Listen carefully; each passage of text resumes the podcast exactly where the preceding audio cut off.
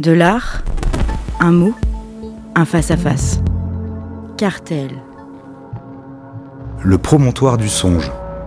Cartel saison 3, épisode 5. Alors, euh, lors du précédent épisode, on- nous avons euh, évoqué euh, l'œuvre de Jean-Luc Millen, Jean-Charles Verne. ce photographe incroyable qui ne fait pas des photographies mais des tableaux, euh, des photographies euh, éditées à un seul exemplaire, qui sont composées véritablement comme des, comme des peintures, pratiquement comme des peintures classiques, et qui sont toujours des photographies dans lesquelles figurent un ou plusieurs oiseaux. Alors évidemment, il ne s'agit pas de, trouver Charlie, hein, comme on dit, euh, lorsqu'on cherche les oiseaux dans les, photographies de Jean-Luc Mélène, mais c'est euh, d'être en capacité, euh, au sein d'une nature parfois inextricable, d'aller chercher la présence animale et cette petite chose comme ça qui va faire basculer, un élément de paysage vers une dimension poétique. Alors on va rester dans les oiseaux euh, euh, pour ce nouvel épisode avec un, autre artiste qui s'appelle Sylvain Roche, euh, qui est un artiste français qui est né en 1983, qui vit à Paris. Alors j'ai une histoire un peu particulière, assez longue bizarrement, mais très décousue avec cet artiste parce que je me souviens il y a, assez longtemps avoir fait partie du, si ma mémoire est bonne, du jury. Il était, à l'école des beaux-arts de Saint-Étienne et avoir fait partie du jury, euh, de son jury de diplôme, je crois. Euh, et donc, euh, je me souviens très bien qu'à l'époque, il, peignait plutôt des petits tableaux, ce qu'il continue à faire, des, plutôt des tout petits tableaux même, mais il s'agissait à l'époque de tableaux complètement abstraits. Et on y trouvait, alors évidemment, il était, il était jeune parce qu'il il- il venait de terminer ses études, donc on y trouvait un certain nombre d'influences, mais des influences qui étaient déjà, que moi je trouvais déjà très très bien maîtrisées à l'époque, et notamment euh, on sentait qu'il euh, qu'il avait beaucoup d'admiration euh, pour des peintres comme Raoul de Kaiser, dont on reparlera un peu plus tard parce que j'aborderai une de ses œuvres, Raoul de Kaiser, qui était un, peintre belge qui est mort en 2012, euh, qui est un peintre absolument fabuleux, sans doute un des- un de mes peintres préférés en tout cas dans la seconde moitié du XXe siècle. Euh, donc euh, des tableaux qui donc à l'époque étaient très abstraits, très influencés par, euh, par, euh, par Raoul de Kaiser ou par, pour ceux qui connaissent, par d'autres peintres comme, euh, comme Günther Ferg ou comme euh, Ernst Caramellet. Mais également, on sentait une influence qui tirait un peu vers la figuration, et notamment, on sentait une influence, en tout cas une touche. euh, on sentait qu'il avait beaucoup regardé euh, les tableaux de donc, qui est un, autre peintre français euh, qui toute sa vie a peint des animaux. Donc on sentait qu'il avait beaucoup regardé la peinture de Gilles Ayot ou celle de Denis Lager. Et il y a quelques mois, peut-être, euh, oui, il y, a, un peu plus d'un an, on va dire, euh, un de mes amis euh, critique d'art et écrivain qui s'appelle Éric Sucher me dit, qui avait été son enseignant aux Beaux-Arts de Saint-Étienne, me dit, est-ce que tu te souviens de Sylvain Roche? Je dis oui, bien sûr. Est-ce que tu sais ce qu'il fait maintenant? Je fais non. Bah, il me dit, bah, tu devrais aller voir. Et donc je prends rendez-vous, on s'était pas vu donc depuis des années, je vais à l'atelier, il a un atelier à Pantin, dans les anciens hangars de la SNCF, donc c'est un lieu immense où il y a plein plein d'artistes en fait qui, qui se partagent des petits espaces. Et là, à ma grande surprise, je rentre dans un atelier dans lequel je vois euh, euh, plein de petits tableaux mais qui représentent des oiseaux. Alors que j'avais euh, gardé en mémoire ce peintre qui, avait une pratique de l'abstraction. Et en même temps, je regardais ces tableaux et j'y voyais quand même une, j'y voyais manifestement une charge, une présence abstraite, et en même temps, comment dire, comme une peinture abstraite mais avec des oiseaux. je peux pas dire mieux. Euh, donc une peinture abstraite mais non abstraite, euh, comme s'il s'agissait de dire que euh, avec une peinture abstraite mais en même temps non abstraite, que finalement le monde est abstrait. Que le monde n'a pas l'air d'être abstrait, mais que finalement il l'est, et que l'abstraction en réalité n'existe pas, et que l'abstraction finalement ça renvoie toujours au monde qui lui est finalement abstrait sans l'être. On est dans une espèce d'aller-retour permanent finalement entre je peux lire les choses, je peux pas les lire. Euh, les choses me sont données euh, dans une très grande clarté, et en même temps, euh, dès que je m'approche un peu des choses, je m'aperçois de leur complexité et de mon incapacité à, les lire correctement, parce que finalement la réalité est éminemment abstraite.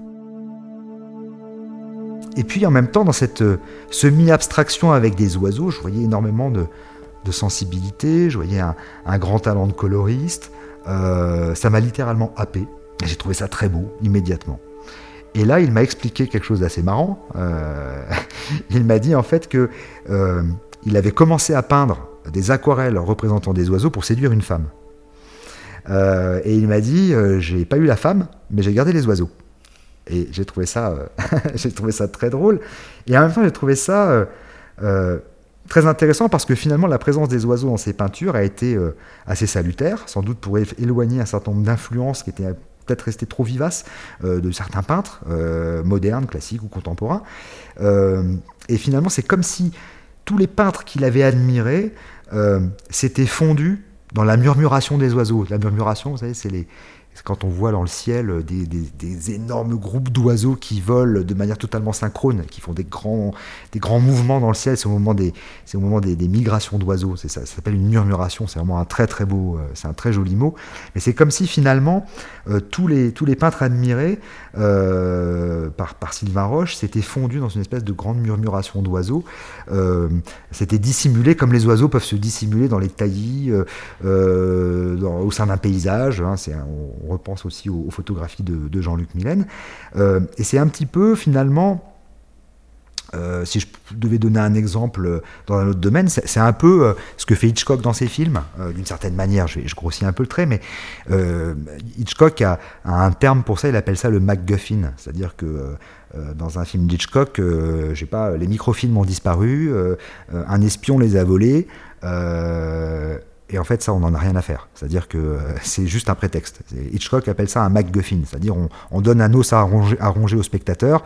Euh, qui est juste un prétexte finalement pour faire du cinéma. C'est-à-dire, euh, voilà, le, le, nœud narratif finalement n'est là que comme possibilité d'enrobage d'un langage cinématographique ou d'une vision du cinéma. Bah, je crois que les oiseaux chez Sylvain Roche, c'est exactement la même chose. Donc, si, c'est vraiment le coup de euh, quand le sage montre la lune, et c'est le cas de le dire parce qu'on évoquait Victor Hugo et le télescope, quand le sage montre la lune, euh, l'idiot regarde le doigt. C'est-à-dire que bah, si on se contente dans les peintures de Sylvain Roche de ne regarder que les oiseaux, bah, on n'aura pas vu grand chose. C'est-à-dire que euh, on a vu les oiseaux, ils sont très beaux, ils ont une touche vraiment formidable.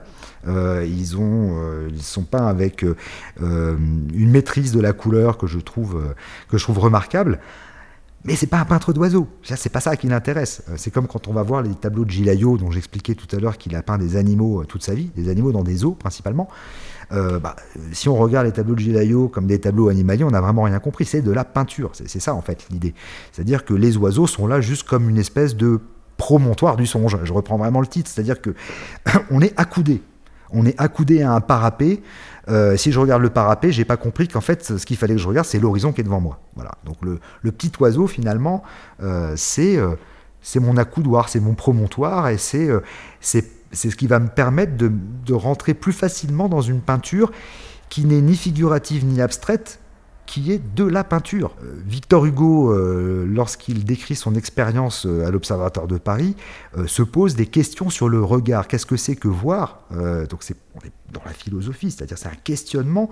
C'est pas une recherche de la vérité, c'est un questionnement. Et eh ben, devant les petites peintures de Sylvain Roche, on est d'une certaine manière devant quelque chose de semblable, c'est-à-dire que c'est un questionnement face à la peinture. Est-ce que c'est séduisant? Est-ce que on est face à quelque chose qui est de l'ordre du décoratif, de l'ornemental euh, Est-ce que euh, euh, la touche, l'épaisseur de la touche amène une forme de sensualité? C'est du langage. Cartel. L'intérêt de ces oiseaux, c'est que justement, ils nous permettent d'y rentrer facilement. C'est-à-dire qu'on a on a à peu près tout ce qu'on voudrait avoir, c'est-à-dire la beauté, la beauté des oiseaux. Par Jean-Charles Vergne. Et quelque chose qui concerne spécifiquement l'acte de peindre, et qui nous montre bien d'ailleurs que une peinture, ça n'est pas une image à retrouver en téléchargement sur toutes les plateformes de podcast.